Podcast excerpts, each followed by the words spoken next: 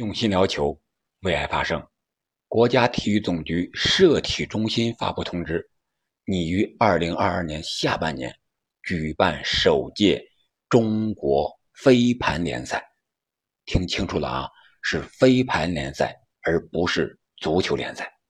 赛事名称为二零二二至二零二三年中国飞盘联赛，时间是拟于二零二二年八月至。二零二三年二月，在全国多地举行。你看，这还是一个跨年的这样一个赛制。这里是喜马拉雅出品的《憨憨聊球》，我是憨憨。今天我就以一个足球迷的角度来聊一聊这全国首届足球飞盘联赛。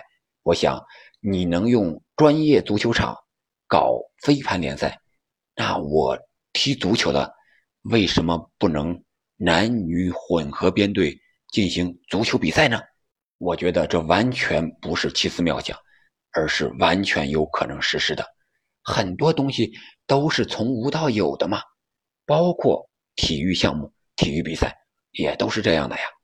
我们先说说这个飞盘，它到底是一个什么东西？简单说吧，就是在足球场上，大概是那么大一个地方，一百米长。三十米宽的一个地方，如果是标准的足球场的话，一块足球场可以分割成两块飞盘的场地。而飞盘呢，它是从国外引进来的，国外早就有了，而我们国内呢是今年才发展起来了。至少我在网上看到是今年是特别的火热。但是我们国家和国外这个飞盘运动有不一样的地方，而且有很大的不同。虽然是飞盘由男女混合参赛这一项，啊，据说是男三女四，或者是男四女三啊这样的一个比例，而在我们国家呢，我们在网上看到的中国的飞盘运动是什么样子呢？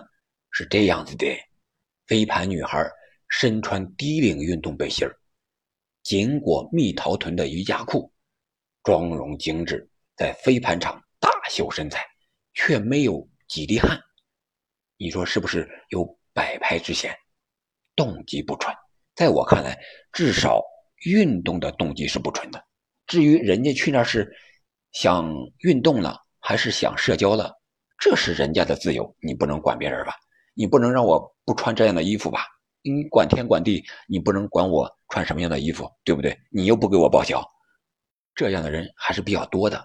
而那些真正热爱飞盘运动的，有女孩也有男的，可能也被躺枪了啊，背负上了飞盘员的骂名。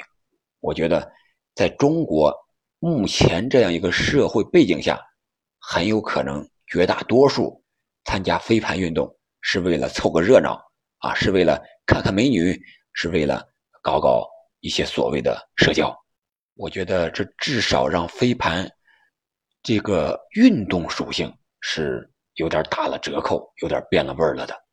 那我们再从足球的角度来聊一聊飞盘，我觉得我们可以逆向思维，来好好学习一下飞盘运动，人家是怎么推广的，怎么一夜之间就火起来了呢？这足球运动都发展了三五千年了，在中国还是这个样子呢？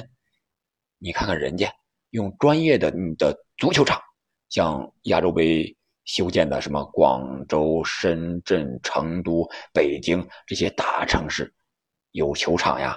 你不搞足球联赛，我搞飞盘联赛可以吧？那我们能反过来，你是混合制，那我足球就不能男女混合制了？那男女混合制，这推广度、关注度马上就上来了，这群众参与热情马上提高了。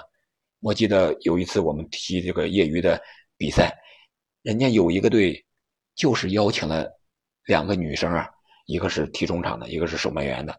那我们对这些小伙子们一上场之后，那表现的和平常绝对不一样，生龙活虎，技术杠杠的，那马上就感觉提升了一个档次一样啊。所以说，我觉得女生如果参与到正常的足球比赛里边，比如说你十一人制有两三个比例给女生的话，那至少在业余联赛里边，那。推广度，我觉得马上就会提高，也会一夜爆红。在职业联赛里，我们不好说啊，可能这个男女差距比较大。但是别忘了，曾经的德国女足的主力前锋普林茨也被邀请过参加男子的德甲联赛，只不过他没同意罢了。如果他同意了，那会儿早就开始了。而且现在你像有女裁判呀，男子比赛有女裁判，以前没有吧？其他项目就有混双呀，羽毛球、乒乓球，甚至跳水都有男女混合的嘛？为什么足球不能有呢？我觉得至少可以在业余联赛试行一下，这样对于推广中国足球绝对有很大的好处，百利而无一害。有的人说了，你搞飞盘比赛，你用你飞盘的场地呗，你占我的专业足球场干什么？我觉得这是一个双赢。你不可能天天踢踢足球吧？你这个场地不可能天天用吧？那我们就可以分开用嘛？你这个场地还能挣钱，双份的钱，一三五飞，二四六踢，周日还能给跳广场舞的老大妈，多好呀！这场地闲不着了。所以我觉得，不管体育总局办不办全国飞盘联赛，不管他用不用我们专业的足球场，我们都应该逆向思维。反过头来学习一下，人家飞盘联赛是如何办起来，怎么火起来的？为什么这么快，推广的这么好？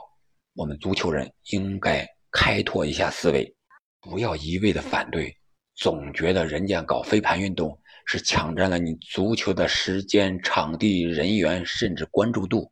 你可以反过来嘛，人家搞混合制，我们也可以搞混合制嘛，这没有什么不可以的。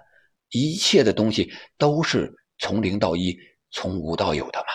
反正我是看好用这种方法，男女混合制推广中国足球，至少业余足球，把群众基础先给我搞起来。他们可以用我们的专业球场，我们可以用飞盘的思维嘛。